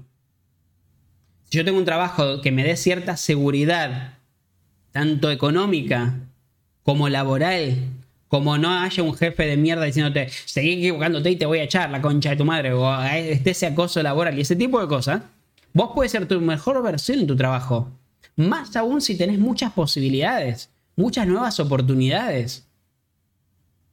Y tener bien en claro cuáles son las cosas que no me gustan del trabajo, me pueden hacer saber cuáles son las cosas que yo elijo sacrificar por mi bienestar, cuáles son las cosas que yo elijo poner en la balanza y decir, bueno, me voy a bancar esto porque me quiero quedar. ¿Y cuáles son las cosas que decís? No, esto para mí, la cruz.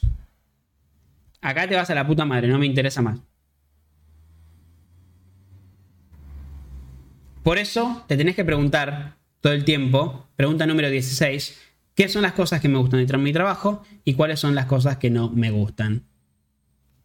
Luleta me decía, uy, ahora comencé a trabajar, puedo describir los aspectos nuevos de mi vida, me gusta trabajar en equipo, tener compañeros, y algo que no sabía es que amo resolver problemas. Me dice, ahora soy la que siempre llama para resolver alguna situación laboral y me encanta, no paro de encontrar respuesta, y más si es mi compañero, me gusta pensar en conjunto en la solución. Está buenísimo, Lule. Yo también en mi trabajo soy muy problem solver, y es una faceta muy difícil de encontrar. Muy difícil de encontrar muy difícil. Me ha pasado tener muchos equipos de trabajo donde la salida era preguntarle a alguien y nadie se tomaba el trabajo de averiguarlo. No puede ser, o, es, en realidad, pero sería genial que no sea, la primera salida ir a preguntarle a alguien, sino que la gente quiera encontrar por su cuenta una solución. A menos que realmente te ahorres mucho tiempo, ¿verdad? Pero si hay algo que es buscar una solución a algo, si una persona a mí me dice, Ale, tengo este problema, regálmelo. Y otra persona me dice, dale, tuve este problema y lo solucioné haciendo esto, ¿qué te parece? Son cosas muy distintas a mí como manager escuchar eso. Larry me decía, a mí me parece una cuestión la flexibilidad y otra cosa distinta es jugar con el tiempo de la gente, sin ni hablar. A ver, una cosa es entender la flexibilidad que llegó 15 minutos tarde porque el bondi no pasaba. Y otra cosa es que se despertó de la siesta una hora y media después y vos ya estás esperándolo en el cine. Totalmente de acuerdo con vos. También depende de cuántas veces una persona nos hizo eso, ¿verdad? ¿Tenés muchos amigos o, muchos vínculos afectivos de gente impuntual, Lari? Hola, mi querida Leanne, un besito para vos. Te mando un beso gigante, gracias por venir. La pregunta número 17. La pregunta número 17 para conocernos mejor, que nos tenemos que hacer es, ¿qué me dice mi crítico interno? ¿Qué me dice mi crítico interno? ¿Alguna vez frenaron a criticarse? Eh, y no lo digo de la gente que normalmente tiene baja autoestima, ¿no? No digo eh, ese tipo de críticas que es basada en, eh, uy, no, soy así, soy así, etc. ¿Algunas se hicieron críticas constructivas ustedes mismos? ¿Algunas se hicieron críticas constructivas internamente? Sobre distintos aspectos de su vida? A nivel personal, a nivel personal, ser crítico, constructivo, ¿verdad? Ser un, la, la crítica interna nuestra personal, nos lleva a entender que somos naturalmente seres imperfectos, ¿sí? Y nos lleva a ver cuáles son las cosas en las que tendríamos que obrar, salir de nuestra zona de confort en pos de lograr un objetivo. La crítica constructiva interna no siempre, no siempre habitual en todas las personas, es algo que se logra mucho analizar en terapia. En terapia, y acá la importancia de la, de la terapia, para muchas personas, encontrás distintos aspectos que vos tenés naturalizado, o podés encontrar distintos aspectos que vos tenés naturalizados, que en realidad ves que podrías mejorar. Había, hay muchos, muchas costumbres, muchas mañas de las que no eras consciente que te pueden, si trabajases en ella, acercar a tu objetivo de ser tu mejor versión. Mi crítico interno, por ejemplo, me suele decir que yo me siento muy bien cuando hago ejercicio. Yo me siento muy bien cuando hago ejercicio. Cuando salgo a caminar, cuando estoy al aire libre, cuando respiro otro aire, me siento muy bien. Pero mi crítico interno sabe que a veces me agarra la paja y no me quiero mover. Y es un garrón eso. Es un garrón porque 99,5% de esas veces que me agarra la paja, normalmente después me termino sintiendo mal. Y mi crítico interno me dice, ya sabes que te vas a sentir mal, no te pidas dos hamburguesas de McDonald's, ya sabes que te va a hacer mal la panza, ya sabes que te hace bien comer sano y salir a caminar y cambiar el aire y leerte un libro, tomarte unos mates afuera. Y aún así, mi crítico interno, a pesar de que me lo marca, lo sigo cometiendo igual. A veces es más fuerte que yo. Pero hay que escuchar a ese crítico interno, porque ese crítico interno, si nos dice cosas constructivas y sólidas, si nos dice cosas que realmente nos van a acercar a un mejor yo, hay que prestarle atención. Piensen, no por tirarse abajo, no por tirarse abajo, pero piensen cuáles son los aspectos donde les gustaría desarrollarse o mantenerse, si ya lo están logrando. Y escuchen ese crítico interno para ver cuándo sale y te marca que estás haciendo lo contrario. ¿Qué te dice tu crítico interno? A nivel relaciones, el crítico interno, para mí, es lo que más me ha hecho crecer desde mis primeros noviazgos cuando tenía 18, 19 años, formales, oficiales, que cuento.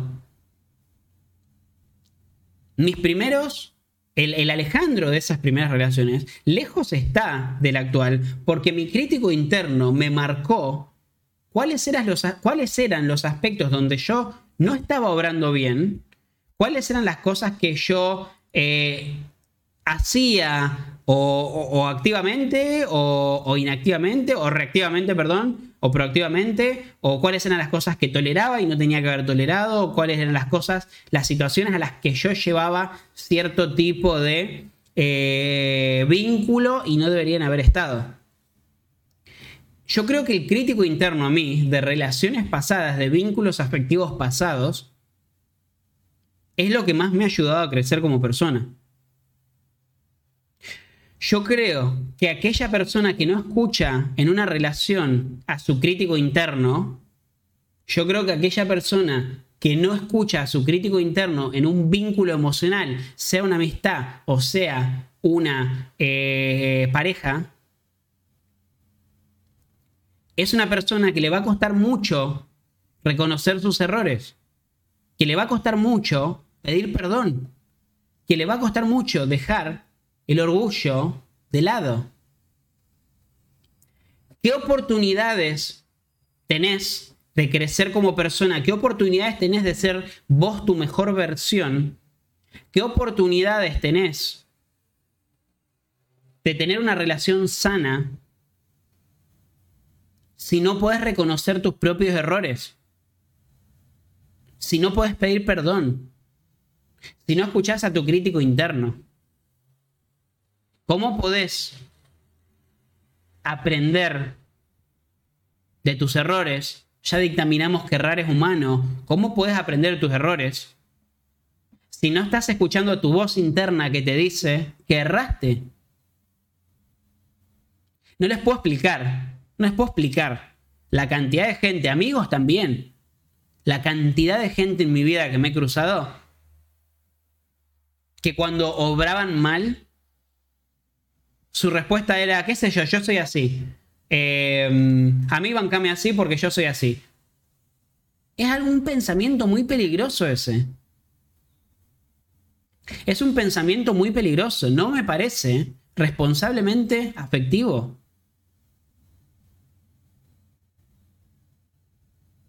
Eh, perdón, afectivamente responsable, quise decir. Hay que escuchar a ese crítico interno porque es nuestra mejor oportunidad que tenemos para aprender de nuestros errores. Porque también te puede pasar que en una relación laboral, afectiva, amistad, tengas una persona que te marque tus errores. Tenga una persona que te diga, te equivocaste en esto y en esto y en esto.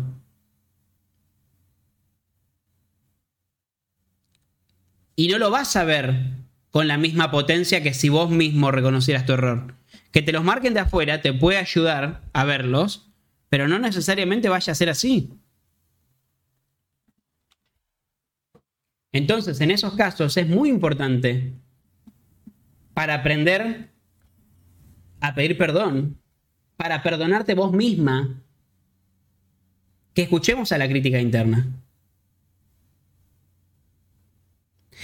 Y también a nivel laboral, la crítica interna es muy importante porque la crítica interna es lo que nos va a determinar a nosotros en lo laboral cuáles son las cosas que yo podría mejorar como empleado, como empleada.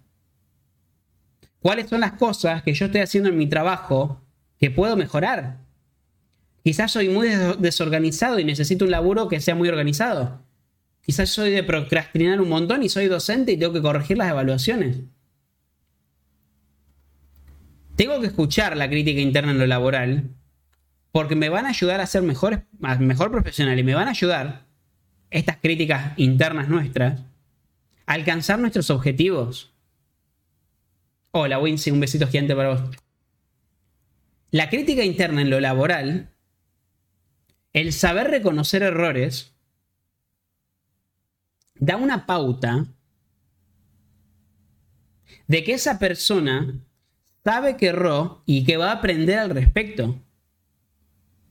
No les puedo explicar la cantidad de veces que he trabajado con equipos que cuando nos llegaba algún, eh, algún feedback marcando que habíamos hecho las cosas mal, que habíamos errado en algo, la reacción natural de esas personas era decir, ah, no, pero ellos también la batieron.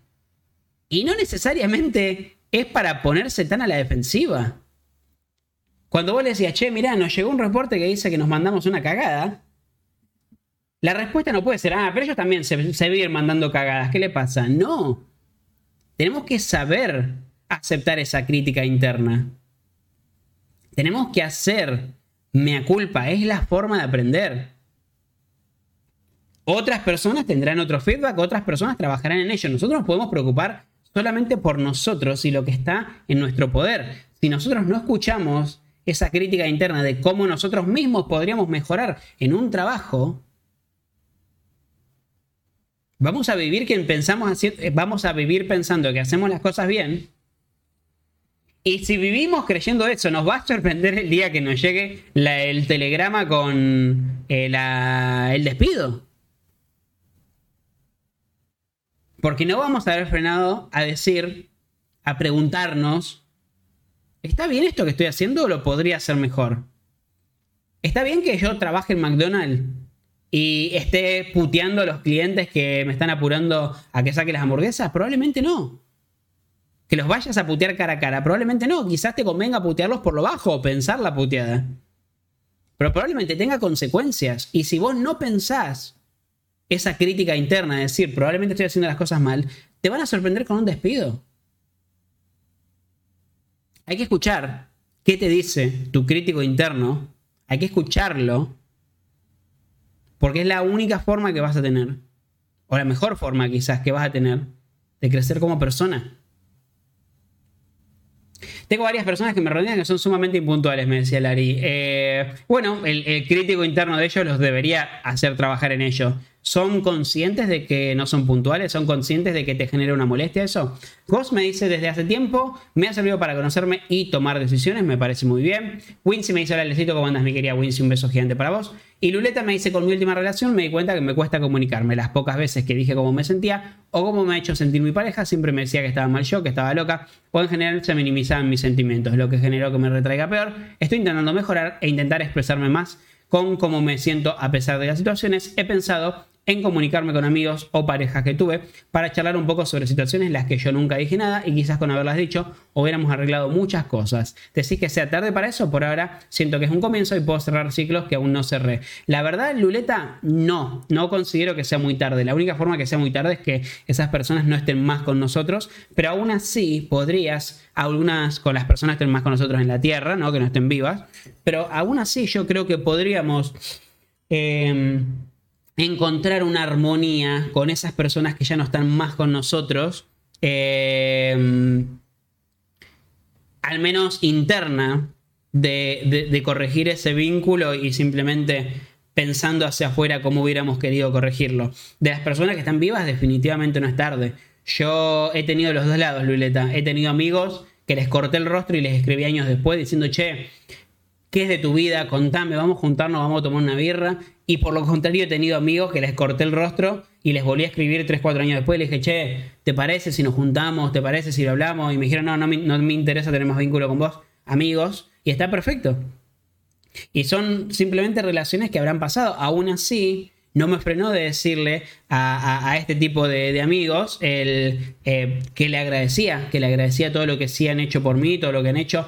Sí te digo, Luleta, sí te digo, Luleta, que eso que te pasó con tus relaciones pasadas, eso de que minimizaban tus sentimientos, eso de que eh, juzgaban eh, y, ponían en, tela de juicio la veracidad de tus sentimientos o cómo los vivías, es algo que muchas personas han vivido, muchas personas han vivido y que te diría que hagas lo posible para hacerle caso omiso, porque aquellas personas que se pueden comunicar y que comparten sus sentimientos y que son...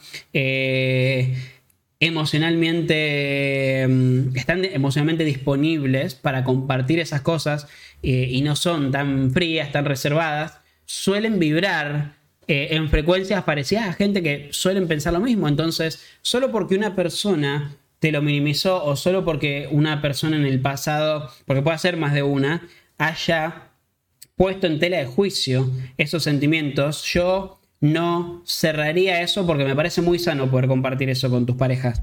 Me parece que es simplemente un sentimiento que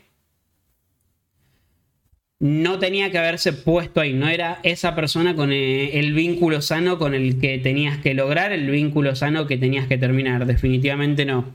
Em, si, alguna, si están rodeados de personas que les minimicen sus sentimientos, si están rodeados de personas que los traten de locos solamente por sentir y compartir lo que sienten y comunicarse, eh, quizás no sea el área donde tengamos que estar. Hay que ver qué sentimientos también compartimos, ¿no? Pero yo te conozco, sos una persona amorosa, sos una persona súper solidaria, súper dada, súper amable. Eh, y yo no me canso en decirte todos los días que te quiero mucho. Y yo sé que hay mucha gente también alrededor tuyo que, piensa lo mismo de vos, así que eh, definitivamente no, no validaría la, la tela, la, no la tela, perdón, el, juicio que hizo esa persona por, por sobre tus sentimientos. La pregunta número 18. La pregunta número 18 para conocernos mejor es... Em, y esta es muy importante. Esta pregunta es muy importante porque yo creo que pocas personas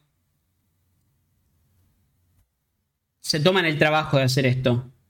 Y hay veces que a mí, que yo me quiero poco a mí mismo, y me cuesta a mí mismo hacerlo. La pregunta número 18 es, ¿qué hago yo para mostrarme a mí mismo compasión y cuidado? A mí mismo.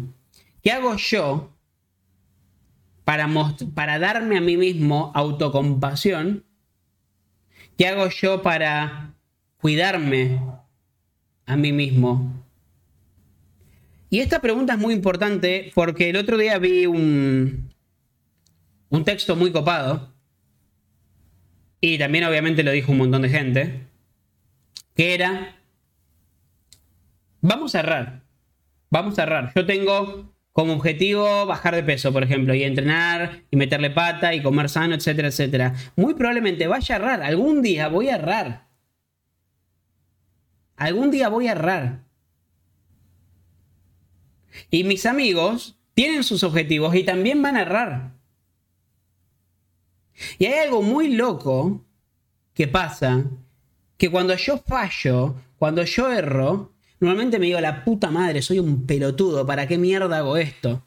Soy un pelotudo de mierda, ¿para qué? ¿Para qué soy un pajero? Soy un pelotudo. Si ya sabía que esto iba a terminar así, ¿para qué mierda lo hice? No me doy cuenta que soy un pajero del orto. Y digo una cosa así, ¿verdad? Cero cuidado mío emocional conmigo mismo. Cero compasión y comprensión conmigo mismo por entender que como ser humano voy a errar. Y lo más loco de esto es que eso ni se te cruzaría por la cabeza decírselo a un amigo. Si un amigo una amiga tiene un objetivo y un día flaqueó, no le vas a decir, sos un pajero de mierda fracasado. A un amigo no se lo vas a decir. Entonces, ¿por qué no nos cuidamos a nosotros como cuidaríamos a un amigo? ¿Qué hago yo para mostrarme compasión a mí mismo? ¿Qué hago yo para cuidarme a mí mismo? ¿Cuáles son las cosas? ¿Cuáles son las acciones? ¿Cuáles son los mimos que me doy a mí mismo como persona? Puede ser un mimo de hacer un, un viaje, Puede ser un mimo de comerte algo rico, eh, hacerte algo sano, hacer ejercicio y entender los días que no puedas. Entender que sos una persona. Y una persona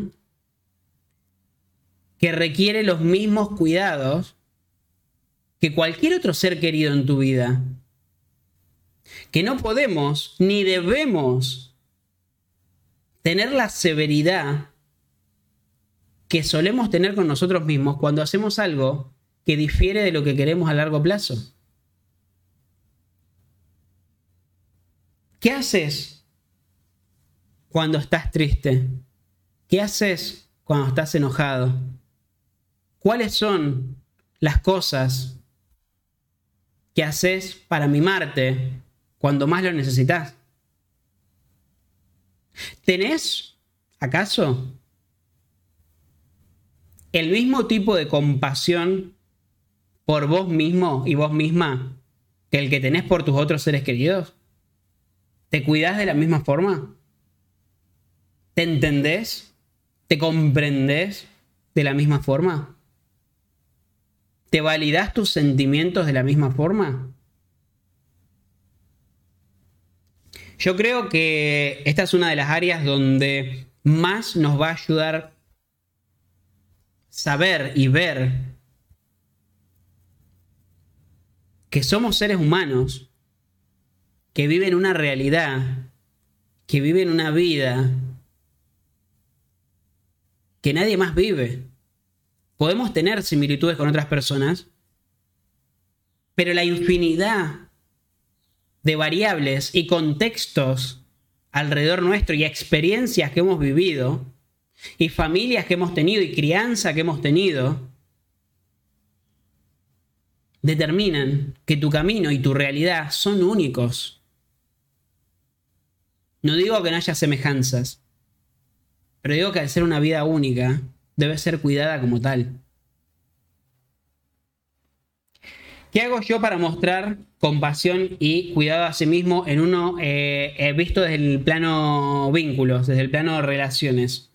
Esto es muy importante porque si nosotros no nos cuidamos a nosotros mismos, si nosotros no somos compasivos con nosotros mismos en una relación, podemos dejar que una persona nos termine pisoteando. Si nosotros no nos cuidamos en una relación, podemos estar viviendo en una relación tóxica y no darnos cuenta de lo infelices que somos. Si nosotros no somos compasivos con nosotros mismos, nos puede pasar que podemos estar en una relación y en esa relación, que a cualquier otra amiga, amigo le diríamos, salí de ahí, red flag, salí de ahí, maravilla, porque esto es totalmente tóxico. Y en esa relación nosotros no nos vamos a estar cuidando. Y va a tomar un tiempo lograr sacarse ese peso de encima, esa persona encima, y puede tomar mucho tiempo más aún darse cuenta de lo infeliz que eras. Y cómo no te diste cuenta en un momento por no haberte cuidado. A vos misma y a vos mismo. Por no haber sido compasivo con vos mismo.